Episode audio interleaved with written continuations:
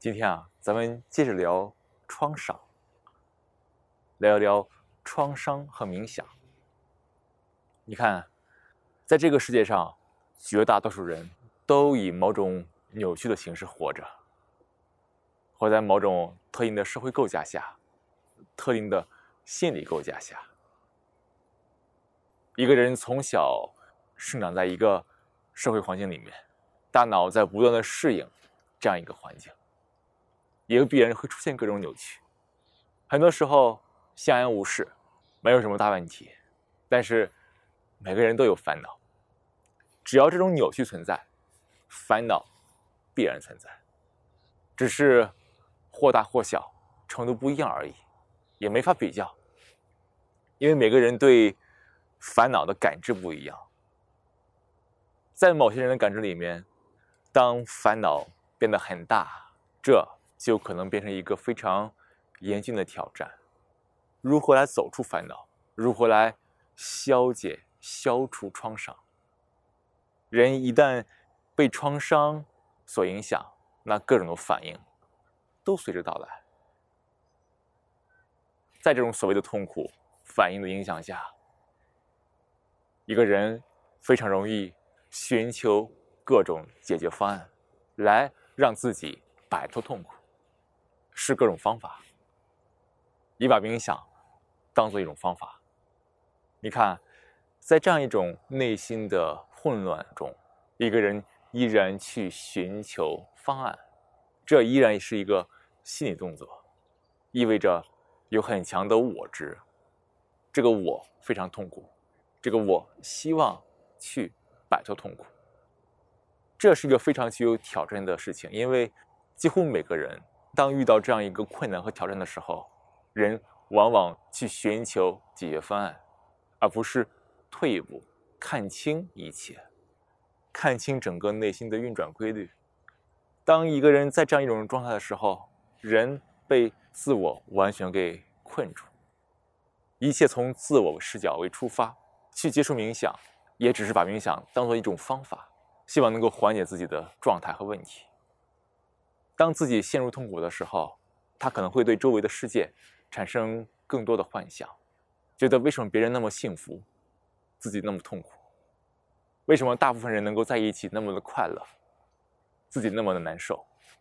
这都是幻想。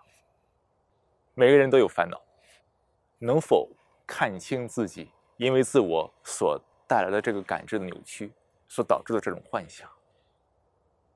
你看，解决这些问题，不是只看这个问题，因为这个问题它永远是表象，永远是来自于我们。整个大脑混乱无序的一个结果。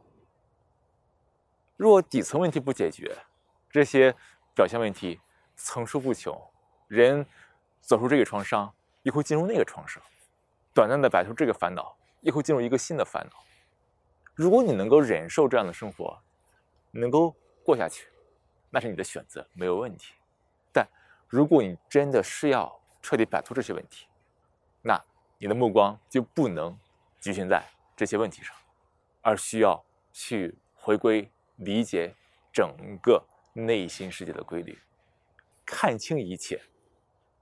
在这个看清的过程中，人对整个世界，世界即内心，内心即世界，对整个世界会有一个重新的感知，一个合适的感知，不是基于某种幻想，而是基于看清。看清一切的假象，触碰真相。在这样一个过程中，整个大脑的运转方式将发生改变，不再受到想法的扭曲，不再受到各种的幻象的扭曲。这样心才可以处于一种真正的安静的自然的状态。也正是这种状态，内心才是非常坚韧的。任何的伤害。任何的伤痛都可以走出，同时呢，还可以抵御任何新的创伤。这一切都在想法之外。自我也是各种想法的集合。一个自我想摆脱所谓的痛苦，自我其实就是痛苦本身。自己想摆脱自己，结果是什么？这个自我更加的混乱，内心更加的混乱，一切都在这个所谓的想法领域内。只要想法在不断的活动，它就在持续扭曲我们的内心。这样一个内心，怎能够去面对和走出这些所谓的创伤呢？创伤只会发生在想法层面，而且很多想法，在一个人特别混乱的时候，压根意识不到，也感知不到。走出创伤，其实就是走出所有这些想法，去掉对所有这些想法的执着，让想法。不再扭曲内心，让内心恢复自然。这既是疗愈的核心，也是解决所有问题，不光是内心问题，甚至是整个社会、世界问题的终极解决方案。所以说到最后啊，冥想其实就是观察和理解整个内心，请不要把冥想只是当做方法。探索内心其实没有什么方法，当你看清之后，你必然有你的方法、方式来解决所有的问题。